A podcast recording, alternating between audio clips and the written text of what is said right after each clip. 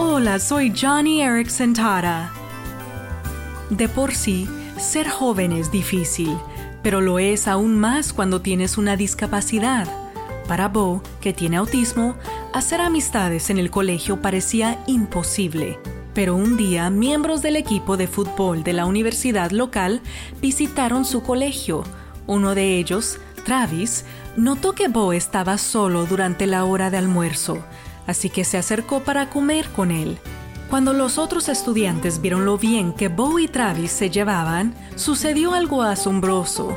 Los compañeros de Bo siguieron el ejemplo de Travis y ahora Bo es el joven popular.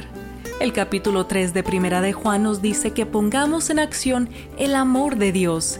Sigue el ejemplo de Travis, sé un amigo. Johnny y amigos, compartiendo el amor de Cristo a personas afectadas por la discapacidad.